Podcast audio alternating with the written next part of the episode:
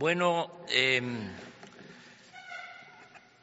de acuerdo a lo que dijimos eh, ayer, ya presenté mi declaración de bienes.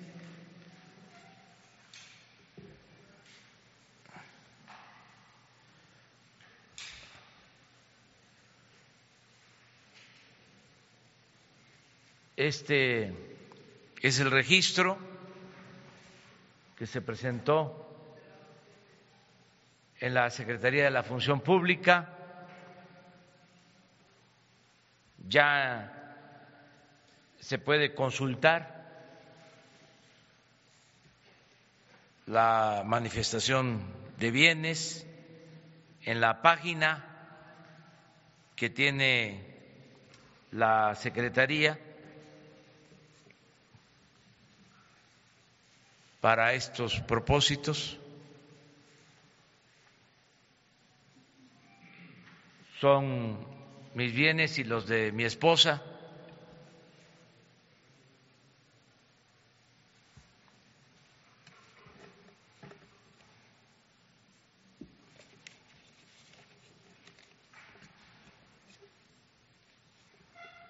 Esta era la tarjeta que tenía para recibir mi pago cuando no estaba en el gobierno. Como saben, no tengo tarjeta de crédito, no tengo cuenta de cheque desde hace pues muchos años, nunca he tenido. Ahora que estoy en el gobierno, me van a pagar con esta tarjeta.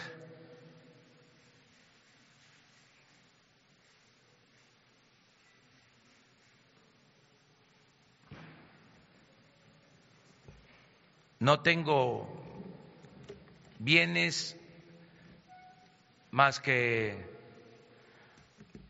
la quinta de Palenque, que ya está escriturada a nombre de mis hijos. Yo tengo el derecho al usufructo hasta que deje de existir.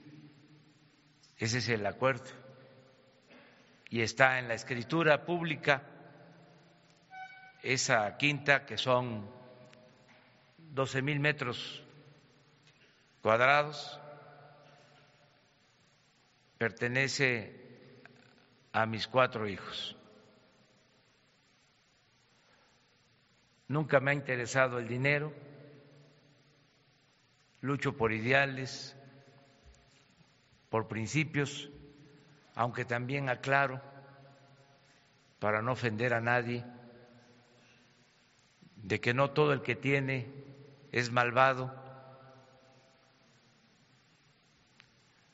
Hay muchos ciudadanos que han acumulado fortuna, bienes de manera legal, con su esfuerzo, con su trabajo, que merecen respeto. Nada más aclaro que nunca he tenido como objetivo acumular bienes materiales. Pienso que la felicidad no es acumular bienes materiales. La verdadera felicidad es estar bien con uno mismo, estar bien con nuestra conciencia y estar bien con el prójimo. Y doy gracias a la vida que me ha dado tanto. Pues eso era lo que quería informarles, ya está la declaración. Y lo mismo van a hacer todos los servidores públicos de el gobierno. Muy bien.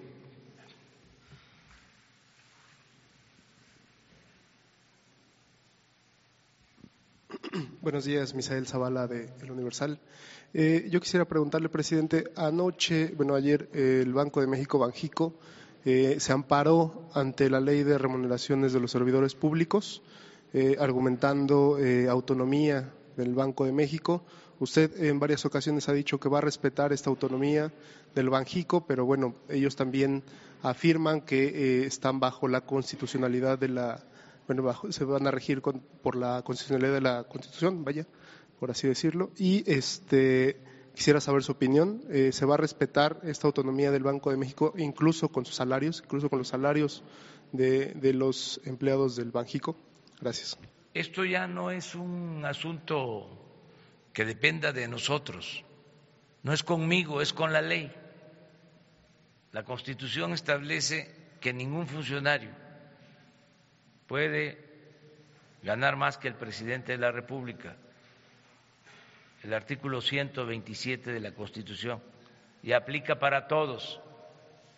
Hay la excepción cuando se trata de especialistas en ciertas materias o quienes realizan un trabajo específico que requiere especialidad,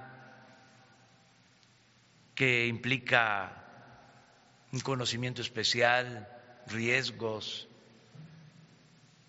pero en ese caso no puede tampoco superar el sueldo de un funcionario eh, más del 50% de lo que gana el presidente de la República.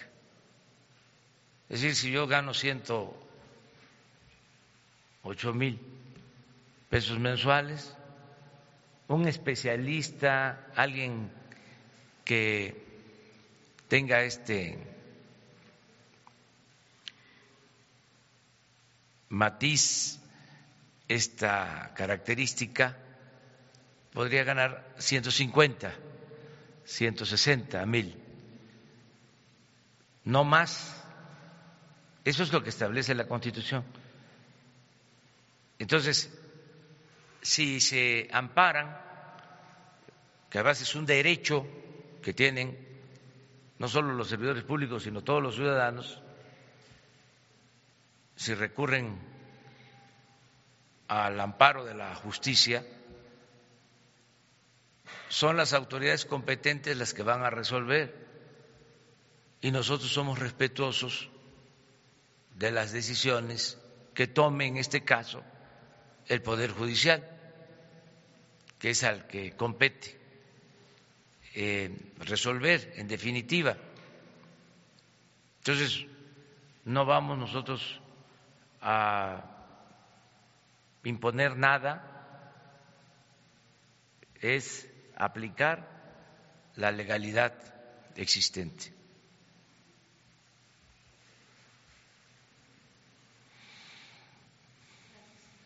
Gracias, presidente. Janet López Ponce de Milenio. Preguntarle, en Morelos hay una confusión respecto a la seguridad.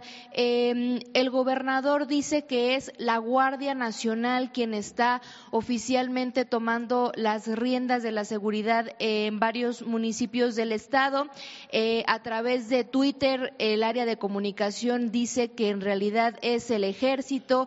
Hay quienes dicen que sigue siendo eh, autoridades locales. ¿Quién en realidad está a cargo de la seguridad de Morelos, presidente, y cómo estarán eh, colaborando con el gobierno federal. Y en un segundo tema, hay un grupo de 40 trabajadores de distintas áreas del gobierno federal manifestándose en estos momentos aquí dentro de Palacio Nacional. Dicen que desde que entró la nueva administración no se les ha permitido trabajar. Dicen que no están siendo despedidos, pero temen serlos bajo el pretexto o el argumento de que no están laborando. Sin embargo, no se les permite realizar ninguna función. Preguntarle si usted está enterado, si es esta eh, alguna modalidad que se está aplicando en algunos eh, funcionarios que se está pensando quizá despedir. Muchas gracias. Bueno, por tratarse de un tema de eh, justicia, contexto primero, lo de los trabajadores. Insisto, todo el ajuste administrativo tiene que ver con personal de confianza de los altos niveles de la burocracia. Trabajadores de base, sindicalizados, no deben de ser removidos y en el caso que se haya cometido una injusticia, se va a reparar. Hay la instrucción en todas las áreas para revisar casos en donde no haya ninguna justificación. Si no eh, los han eh, removido de sus cargos, no tienen nada que temer, no va a pasar nada. Lo que sucede es que se están dando reacomodos aquí en Palacio, pues eran muy pocos los que trabajaban, porque todos estaban en los pinos. O sea, la presidencia estaba allá. Esto estaba solo,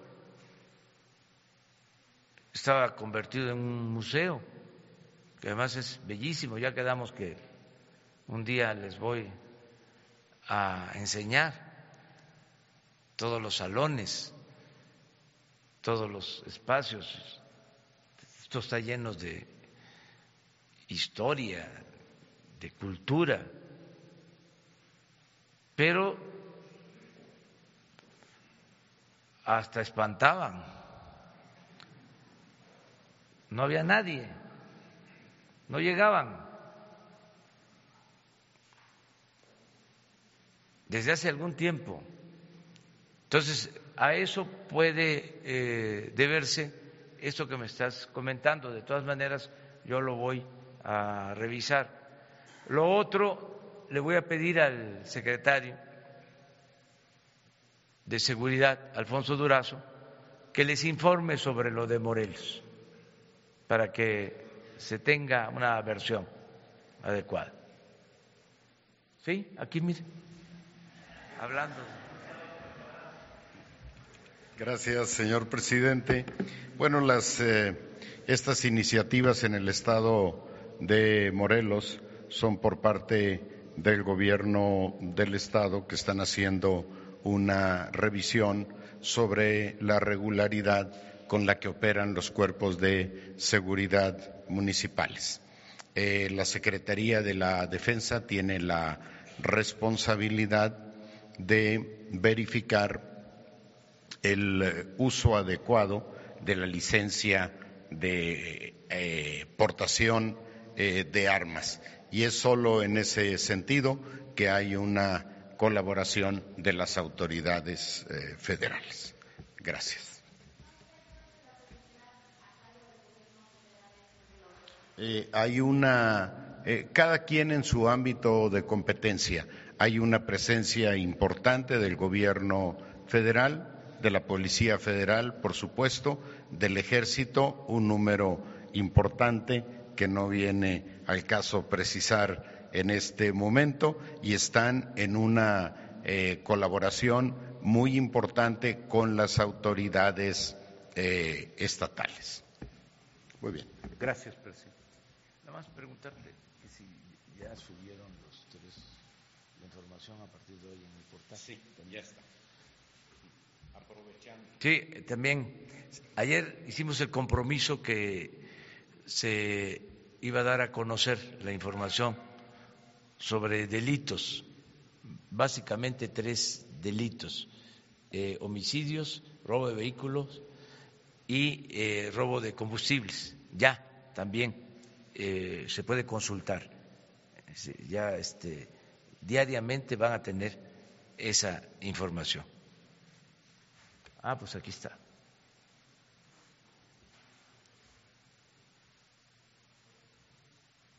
Esta es, esta es la información que nosotros este, revisamos en la mañana, o sea, más temprano,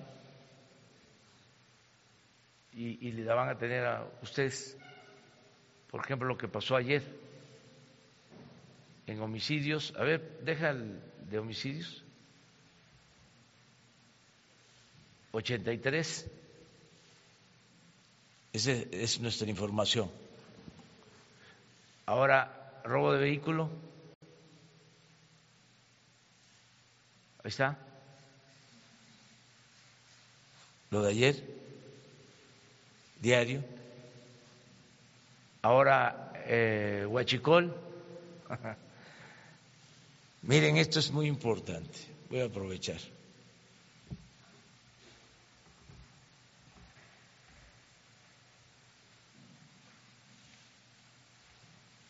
Ayer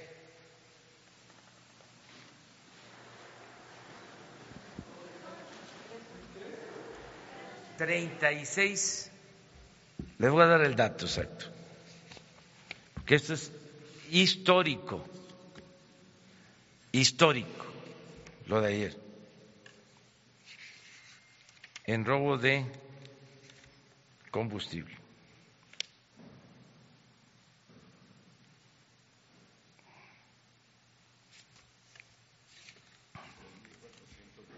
Sí, pero en pipas. 36 pipas. Esto no se había presentado, tenía mucho tiempo. Acuérdense, qué bien que, ya... Acuérdense que hace 25 días, a ver si ponen la, la gráfica,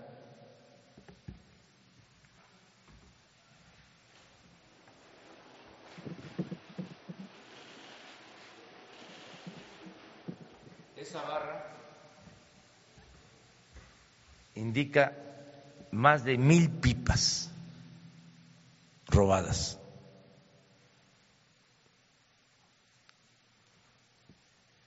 No queremos cantar victoria, echar las campanas al vuelo, pero sí nos está dando resultado. La decisión que se tomó. Y vienen otras cosas para controlar esto que era un robo descarado,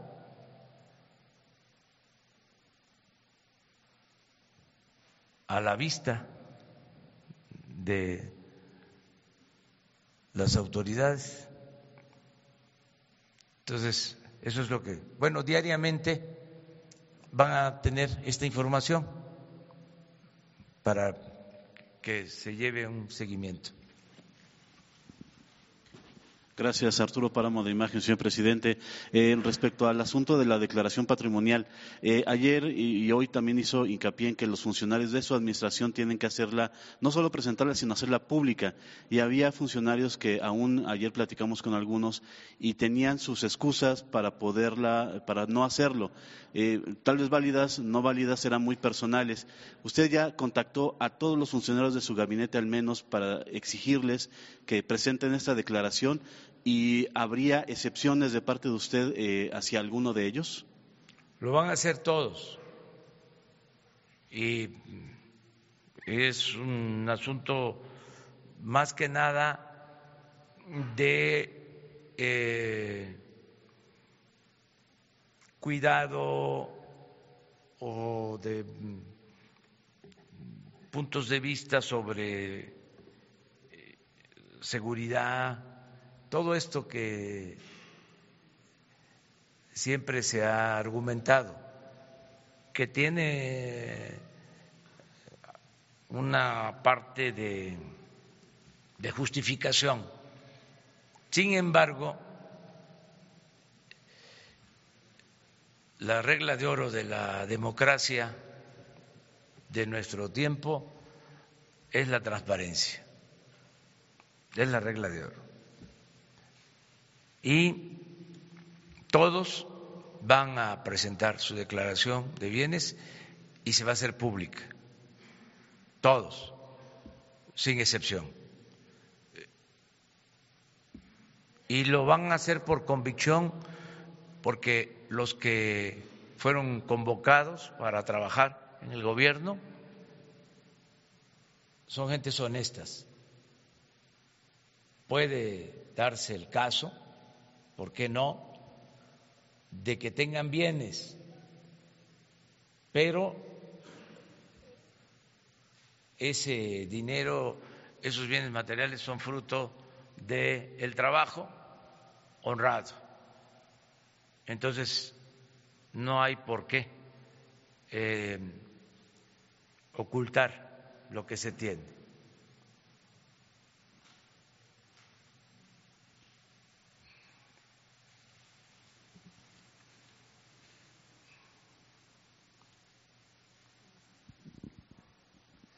Alberto Rodríguez de SDP Noticias. Eh, en el caso de Alfonso Romo, pues la última vez que se le contó el dinero tenía 2.400 millones de dólares, luego se, vendió muchos negocios, ahorita no sabemos exactamente en cuánto va, pero él es una persona muy acaudalada.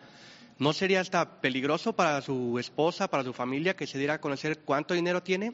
Y por otro lado, del rancho que tiene usted, em, por muchos años mucha gente en redes sociales, la opinocracia decía que usted eh, no sabía de qué vivía, aunque usted decía que tenía sus libros. Este rancho era parte de su ingreso, me imagino.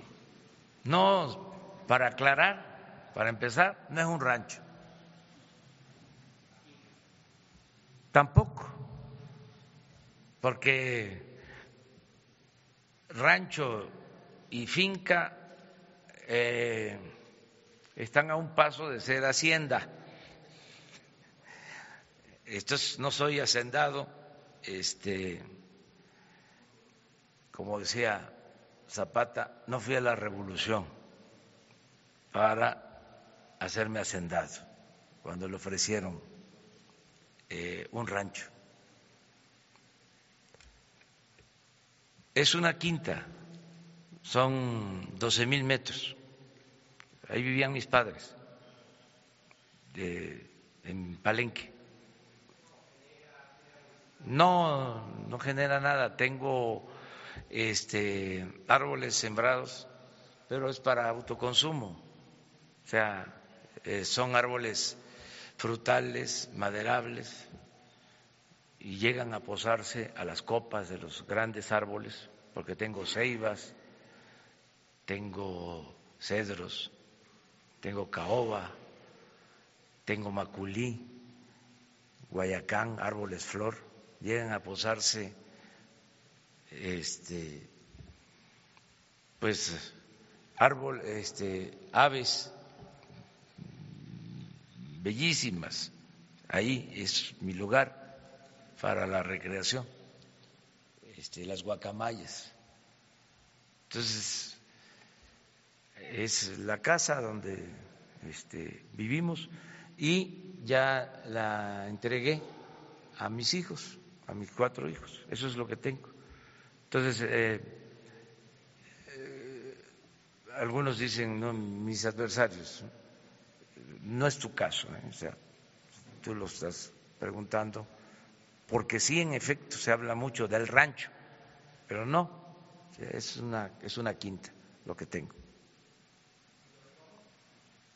Hay lo de Alfonso, pues es de dominio público, que él es un empresario este, que siempre se ha dedicado a hacer negocios lícitos, que este, es totalmente legal lo que posee y yo estoy seguro que tampoco va a tener problema de dar a conocer sus bienes.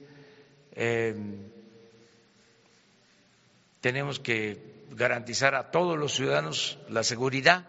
Nadie puede ser privado de su libertad, nadie puede ser secuestrado en el país. Es nuestro trabajo, garantizar la paz, la tranquilidad. Ni servidores públicos ni ciudadanos. Todos tienen que tener protección de la autoridad.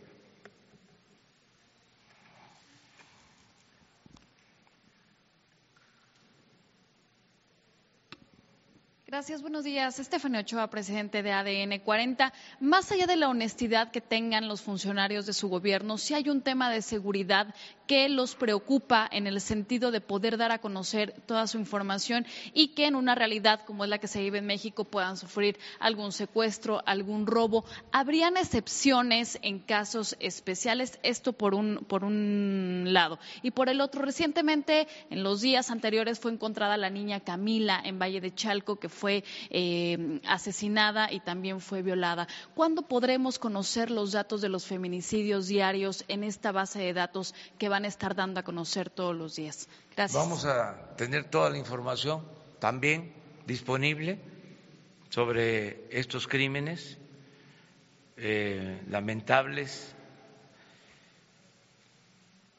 y vamos a poder eh, informarles igual de la misma manera, voy a pedir que en estos casos se agregue también toda la información que tengamos.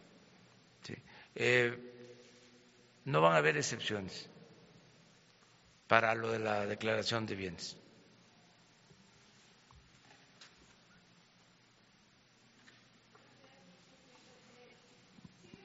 por la Guardia Nacional. Eh, preguntarle en específico si al momento ya ha habido jóvenes que hayan mostrado interés en, participar en esta nueva corporación, si ya se tiene un número. Y por otro lado, ¿qué va a pasar? O sea, si ya está iniciando este proceso, si los jóvenes se interesan y a la mera hora no se aprueba la, la Guardia Nacional, ¿no sería crear una falsa expectativa de empleo? Y finalmente, no sé si le va a pedir algo a los Reyes Magos.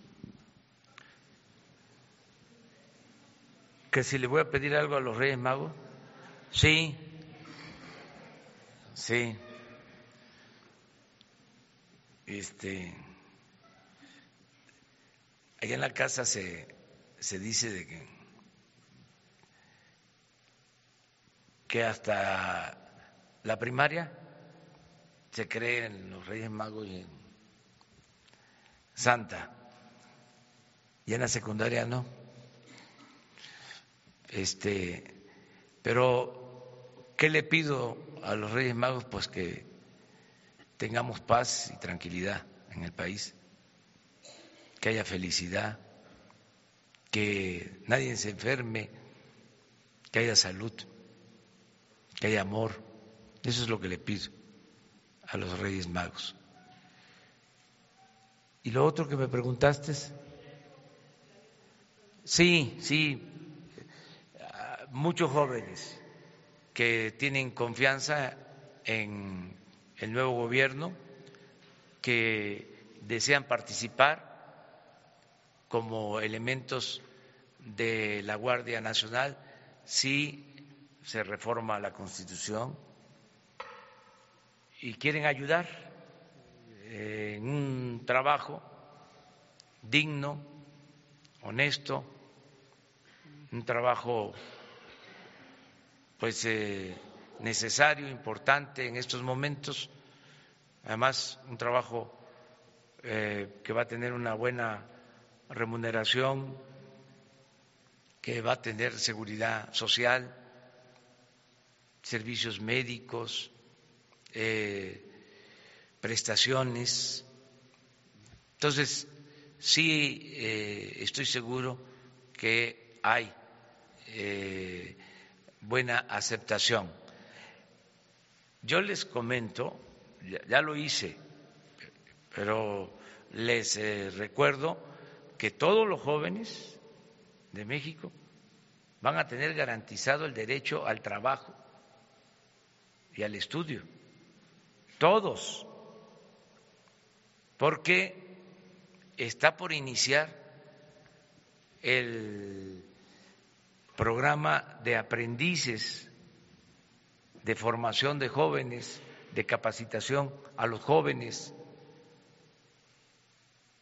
Para iniciar son 44 mil millones de pesos que se van a invertir en la contratación de jóvenes que van a trabajar como aprendices. Estamos hablando eh, de un programa que va a tener una meta de dos millones trescientos mil jóvenes que van a ser contratados, que se les va a pagar tres mil seiscientos pesos mensuales. No va a quedar un joven sin empleo. Y en el caso de la Guardia, pues eh, es un ingreso mayor, desde luego, porque es un trabajo. Acá estamos hablando de capacitación para el trabajo, es la formación. Pero entonces va a haber muchas oportunidades de trabajo. Eh, eh, yo creo que va a faltar fuerza de trabajo porque se van a llevar a cabo muchas acciones, se van a iniciar muchos proyectos productivos. Imagínense cuánta mano de obra se requiere para construir de concreto 300 caminos para comunicar a 300 cabeceras municipales de Oaxaca. 300 caminos. Ya empezamos con 50, no con maquinaria, sino con uso intensivo de mano de obra, con revolvedoras. ¿Cuántos empleos? Sembrando vida ya inició, eh, van a ser doscientos mil empleos en el campo este año. Entonces, eh, va a haber mucho trabajo, la construcción de la refinería, el desarrollo del istmo, el tren Maya, construir 1.500 kilómetros de vías, estaciones, toda la infraestructura que se requiere. Entonces sí va a haber trabajo. Todavía es que se acaba de convocar. Cuando tengamos ya información, nosotros vamos a, decirles. Van a ingresar, ya lo expliqué, por la Secretaría de Marina y por la Secretaría de Defensa. En el caso de la Secretaría de Marina, para policías navales y en el caso de la Secretaría de Defensa, como policías militares.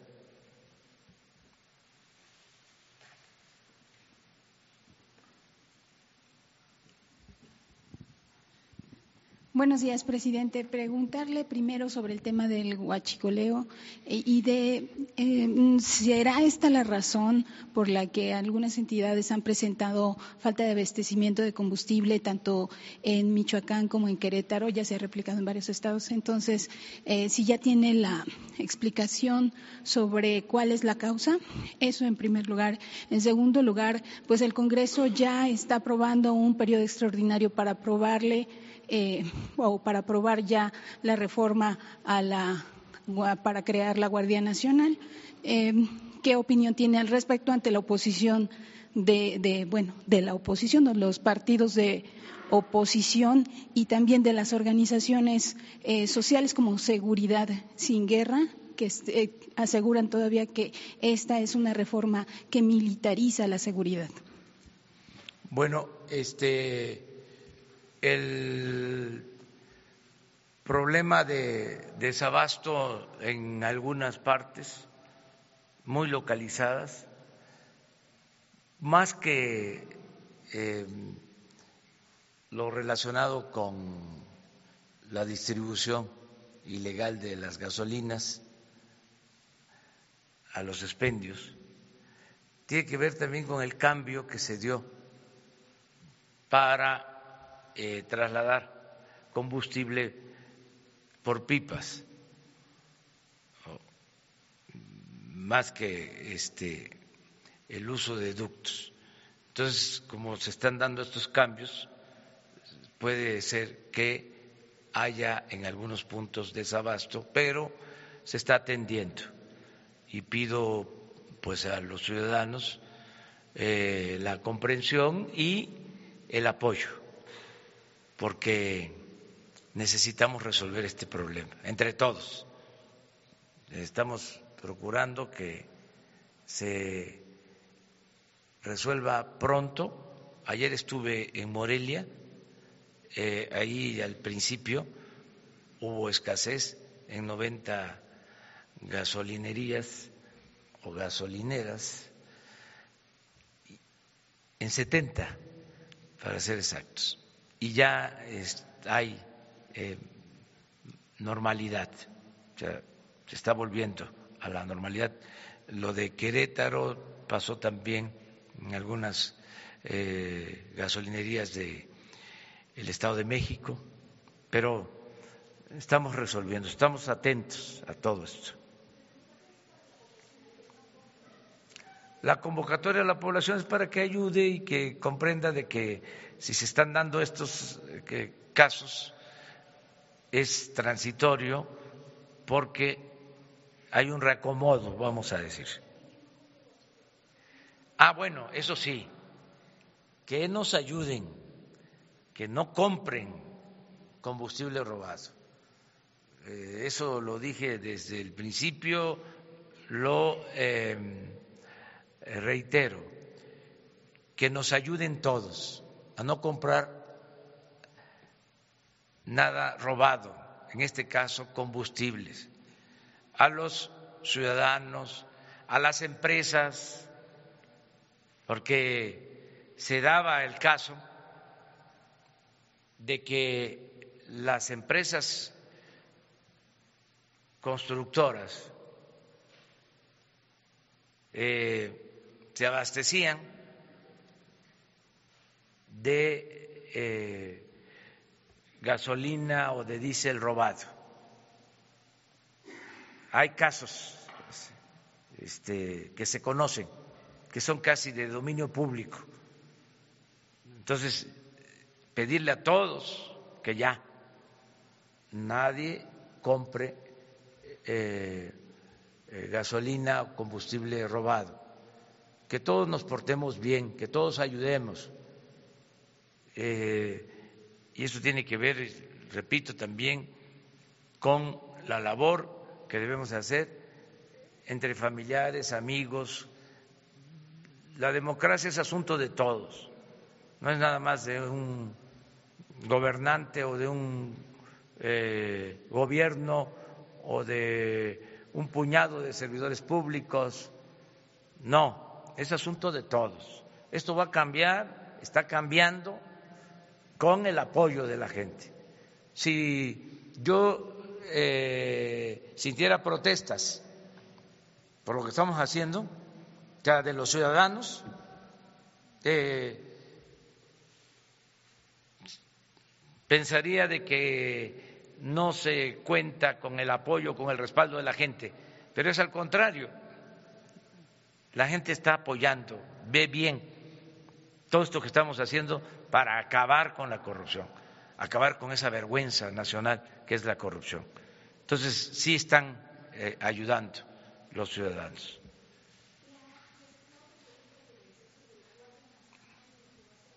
Ah, yo también le pido a los ciudadanos que se informen eh, sobre el propósito de la Guardia Nacional para que eh, no haya manipulación. A lo mejor no es la palabra adecuada porque ya eh, el pueblo está muy despierto, muy avispado. Ya al pueblo de México no se le manipula. Ya pasó. Si es que hubo este ese tiempo ya es otra cosa. Pero de todas maneras es importante tener información, porque eh, si no eh, se cae en el maniqueísmo, es decir, militarismo, no tienen los elementos. Eh, hoy precisamente el secretario de la Defensa hablaba de que ellos están dispuestos y seguramente se va a hacer la convocatoria en su momento a mostrar cómo funciona el ejército. Y lo mismo eh, manifestó eh, el secretario de Marina, el almirante eh, Ojeda, que quieren que la población conozca cuáles son los procedimientos que utilizan el ejército, la marina, que se transparente todo lo relacionado a la preparación para evitar violación, violaciones a derechos humanos, que se conozca esa parte. Eh, yo siempre he sostenido que el soldado es pueblo uniformado. Conozco a los familiares de los eh, integrantes de las Fuerzas Armadas, conozco sus pueblos. Entonces, no debe de haber diferencia. Además, lo he dicho en otras ocasiones y lo repito, el ejército mexicano es un ejército surgido de la revolución, es un ejército popular, eh, es un ejército leal a la autoridad civil. Los eh, generales, eh, jefes del ejército, en la marina, no forman parte de la oligarquía, para que quede esto claro. Y eh, cuando han actuado y han habido excesos, es porque se los ha ordenado siempre la autoridad civil. Pero yo nunca voy a ordenar que se reprima al pueblo. Nunca le voy a dar esa orden ni al ejército ni a la marina. Entonces, que se dé el debate, pero que eh, veamos las cosas con objetividad. ¿Por qué lo de la Guardia Nacional? Porque tenemos solo 20 mil efectivos para enfrentar el problema de la inseguridad y de la violencia. 20 mil efectivos. De acuerdo a la Constitución, solo podemos disponer de 20 mil efectivos. Eh, no es posible eh, garantizar la paz, la tranquilidad, sin los elementos necesarios.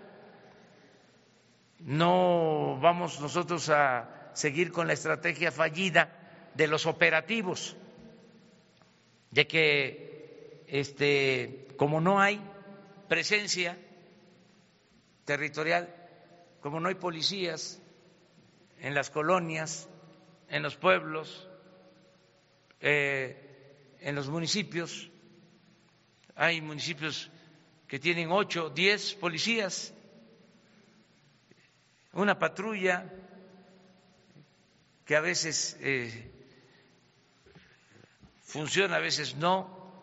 Entonces, eh, si no tenemos eh, las coordinaciones territoriales, pues no se avanza. No es eh, decir, a ver, con lo que tenemos vamos a operativos especiales, como lo venían haciendo. Eso no daba ningún resultado. Entonces necesitamos los elementos, necesitamos las 266 coordinaciones y que en cada coordinación haya de fijo cuando menos 400 elementos y que se esté vigilando el territorio. Ese es el propósito que tiene lo de la Guardia Nacional y no es violar derechos humanos, es eh, utilizar eh, la fuerza con moderación, o sea, un uso eh, moderado de la fuerza, de acuerdo a protocolos.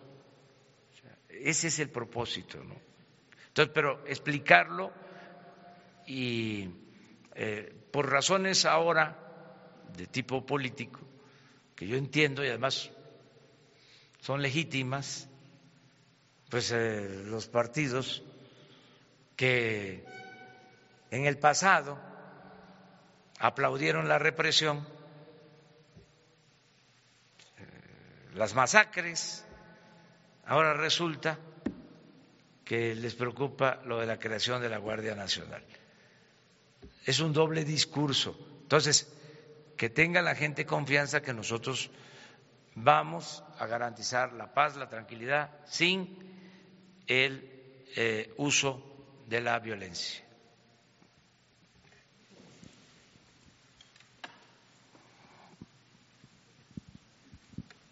Gracias, presidente. Enrique Legorreta de Quinto Poder. Preguntarle en ese sentido, eh, ayer mencionaba en el evento del IMSS que ya ellos se van a mudar a Michoacán. Eh, ¿Ya hay eh, hasta este momento alguna confirmación de alguna dependencia que ya esté lista para mudarse? Y por otro lado, en este tema de seguridad y la Guardia Nacional, que menciona que los partidos políticos usan un doble discurso, ayer el PAN lanzó un comunicado donde aceptan que fracasó la estrategia de seguridad durante el gobierno del presidente Calderón y del presidente Peña Nieto. E inclusive señalan que va por el mismo camino en su estrategia de seguridad. ¿Qué opinión tiene al respecto? Gracias. Pues ya vamos de gane porque ya reconocieron que su estrategia es fallida y en cuanto a lo nuestro, pues estamos empezando. Todavía es temprano. Pero qué bueno que ya aceptaron que actuaron de manera irresponsable, vale más tarde que nunca. Nosotros siempre dijimos que era una estrategia fallida, que le pegaron un garrotazo a lo tonto, al avispero, para legitimarse después de la elección del 2006 y causó mucho dolor esa estrategia y todo esto que estamos padeciendo ahora. Pero qué bueno que ya hay autocrítica y que se inicia una etapa nueva. En cuanto a lo nuestro, vamos a estar pendientes para no eh, cometer excesos, eh, respetar derechos humanos, eh, conseguir la paz con justicia. Ese es lo que se está procurando.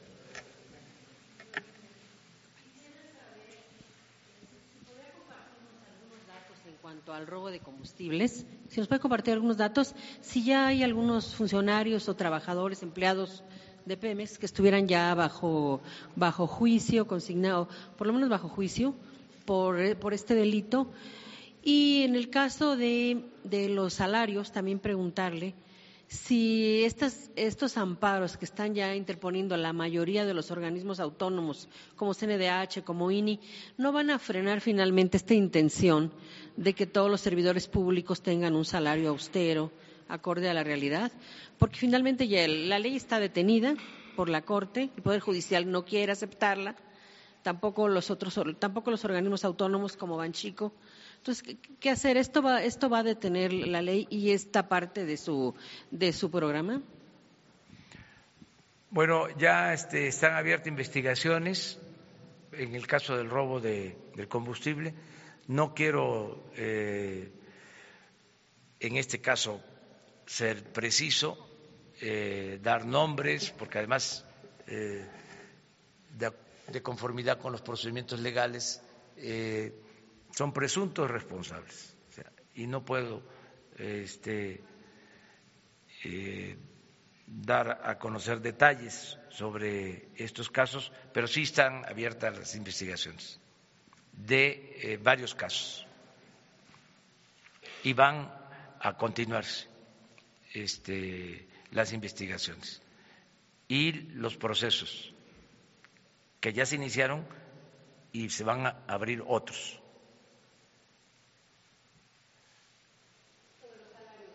Sí,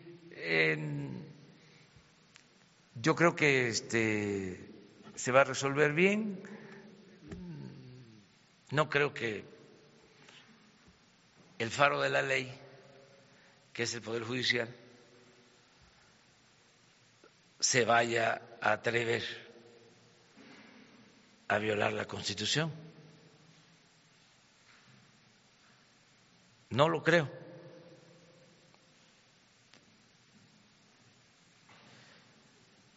Entonces, este, hay que esperar los resultados. Y además, qué bueno que se ejercen estos derechos, el derecho al amparo, y que se abra el debate sobre estos temas y que el que sienta que está siendo afectado, que acuda a la autoridad competente en busca de amparo. Es un tema interesante. En el caso del Ejecutivo,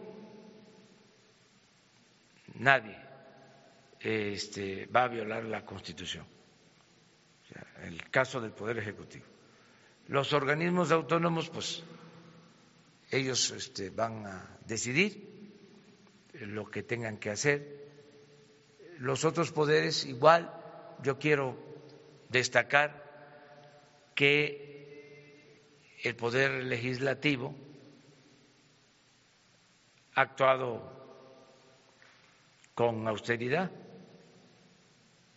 El poder legislativo, o sea, la reducción del gasto en el Senado y en la Cámara de Diputados fue muy importante.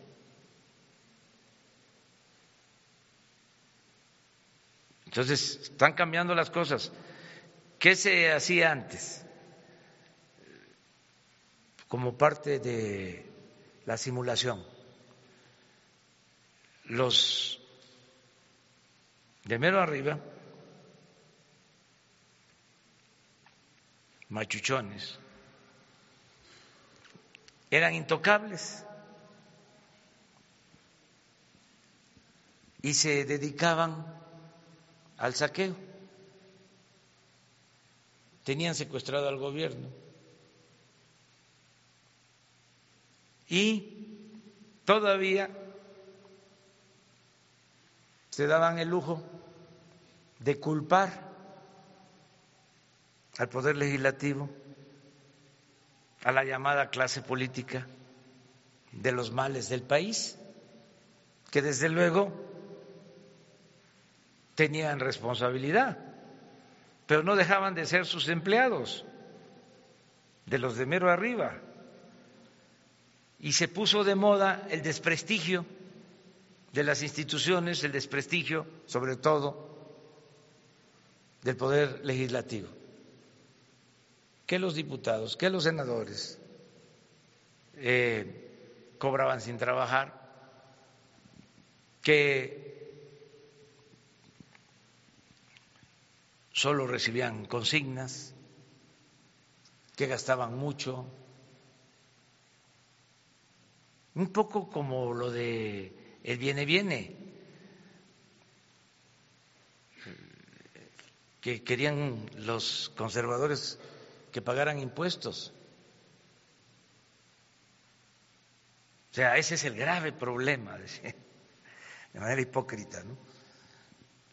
que los informales no pagan impuestos. Los que acomodan los carros, los que se buscan la vida como pueden, sobre todo en épocas de crisis. Cuando los de mero arriba, que tenían los grandes ingresos, los llamados grandes contribuyentes, siempre conseguían condonación de pagos de impuestos. O sea, siempre el doble discurso. Entonces ahora, con la austeridad, ¿qué se está este, demostrando?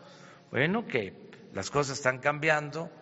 No quiero defender a otro poder, además ellos lo pueden hacer pero es un hecho de que en la Cámara de Diputados y en la Cámara de Senadores se redujeron los gastos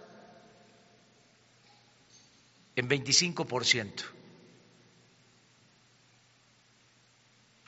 Y eso no sucedía. No pasaba eso. Entonces, eh, cuando los legisladores iban a aprobar que no tuvieran atención médica privada. Ellos aprobaban el presupuesto y aprobaban de 5 a 6 mil millones de pesos para atención médica privada porque ellos se beneficiaban. Ahora no. Eso hay que reconocerlo. Lo de la caja de ahorro especial, si un diputado, un senador cobraba 200 mil pesos, ahorraba 20 mil y con dinero del presupuesto, dinero del pueblo, se le daba otros 20 mil y ahorraba 40 mil. A los tres años, a los seis años, cuando terminaba, se llevaba todo ese dinero. ¿Cuánto costaba mantener esa caja de ahorro? También cinco o seis mil millones de pesos al año. Ya no existe. Entonces, sí van cambiando las cosas, pero de todas maneras vivimos, y ese es otro cambio, en un auténtico Estado de Derecho. Ya no es un Estado de chueco, es un Estado de Derecho. Entonces, el que esté inconforme va a una autoridad y eh, exige que sea atendido y que se imparta justicia. Y no nos vamos nosotros a enojar, ni va a haber pleitos y nada de odios, o sea, nada de rencores, de este, eh, actuar con malas entrañas. Una más, la compañera. Gracias, señor presidente. viernes, además. ¿eh? Buenos días, Shaila Rosagel de Sin embargo. Señor presidente, eh, César Duarte inició el año eh, en el extranjero gozando pues de la impunidad que le dio el gobierno pasado. se ha dicho que ya se pidió su extradición, pero no hemos sabido nada más. sigue en pie su compromiso, lo va a traer a México a rendir cuentas. Y por otro lado, una segunda pregunta, presidente. Usted presentó un documento de solo dos cuartillas de declaración patrimonial y decidió no incorporar los bienes de su pareja ni de sus dependientes económicos, a pesar de que el formato eh, lo, permite. ¿Es así? O sea, explíquenos un poco. No, está completo. Está mi esposa y mi dependiente económico, que es Jesús Ernesto, que tiene ahí sus playeras de un equipo de fútbol y eso, pero eso este, no se manifestó. Muy bien. Pero sí está lo de mi esposa, está lo mío, lo que me pide la ley.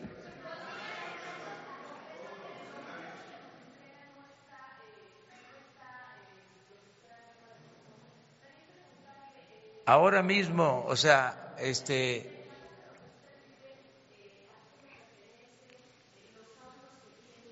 es de son de mi esposa. Este, la casa donde donde vivo es de mi esposa, está a nombre de ella los vehículos están a nombre de ella, yo no tengo vehículo a mi nombre, no tengo, este, ya les dije, cuentas de cheque, no tengo tarjeta de crédito, pero no de ahora.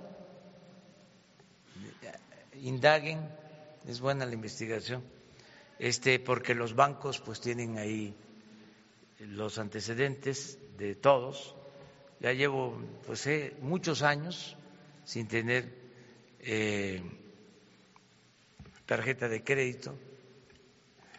Miren lo que traigo, porque si no, pues no nos vamos a entender. Esta es mi cartera. La vez pasada la cuidé porque sí tenía yo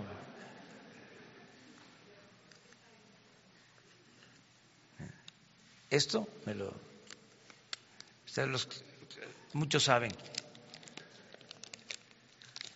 ¿Saben por qué es esto, verdad?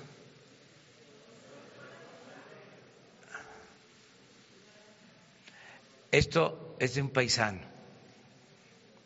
Los paisanos tienen la creencia que esto es de buena suerte. A ver, pero no solo son dólares, también hay, van a ver este, ahorita pesos.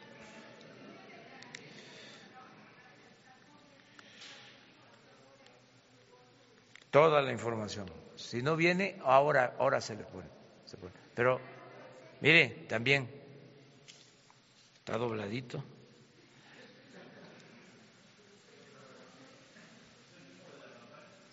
Sí, yo creo que es dura desde entonces. Entonces,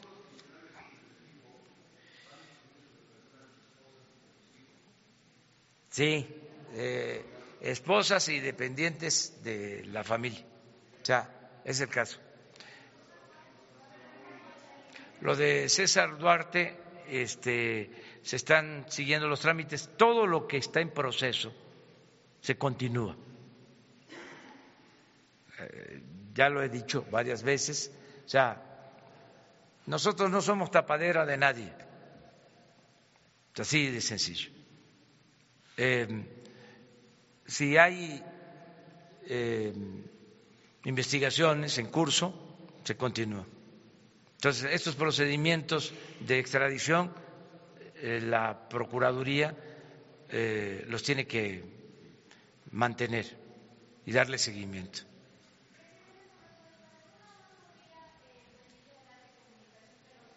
Sí. Sí, ahora mismo, a ver, ¿no está Alejandro aquí? A ver, de una vez se los entrego ahorita. O sea, lo que pasa es que tengo aquí, la fecha son dos meses. ¿No tienes tu folder? El folder completo del... ¿Tienes copia? Ah, pues de una vez, aquí lo entregamos.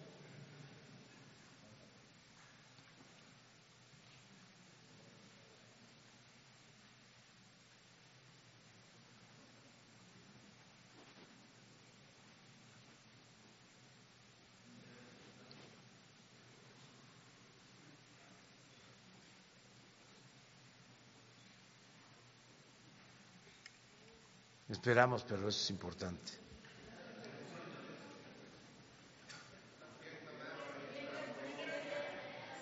Una más, pues, para.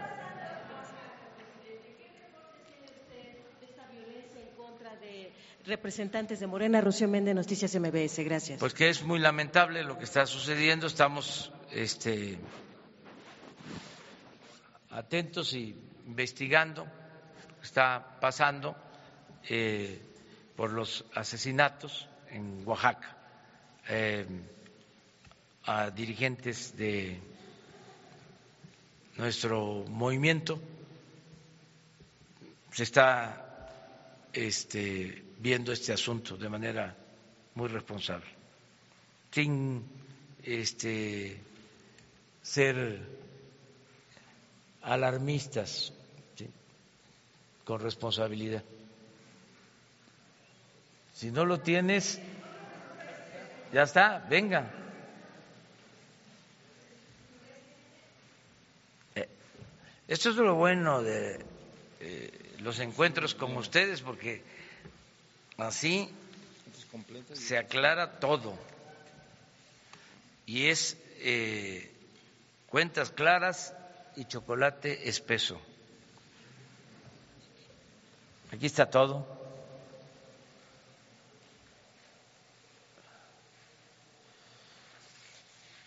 Y se los, se los entrego aquí.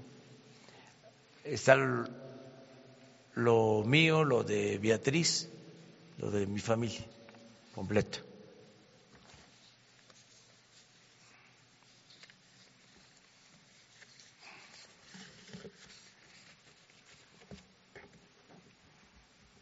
Le voy a anexar la firma de recibido, las tarjetas. Y a ver, formalmente.